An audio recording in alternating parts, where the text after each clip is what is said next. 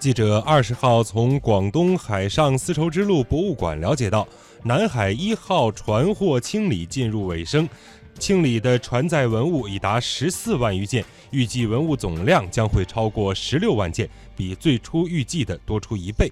根据考古人员的介绍，清理出的船载文物包括大量的瓷器、铁器、钱币，还有部分的金银铜锡、竹木漆器以及动植物遗存等。接下来，南海一号将进入船体发掘和保护的阶段，船体未来有望整体展示。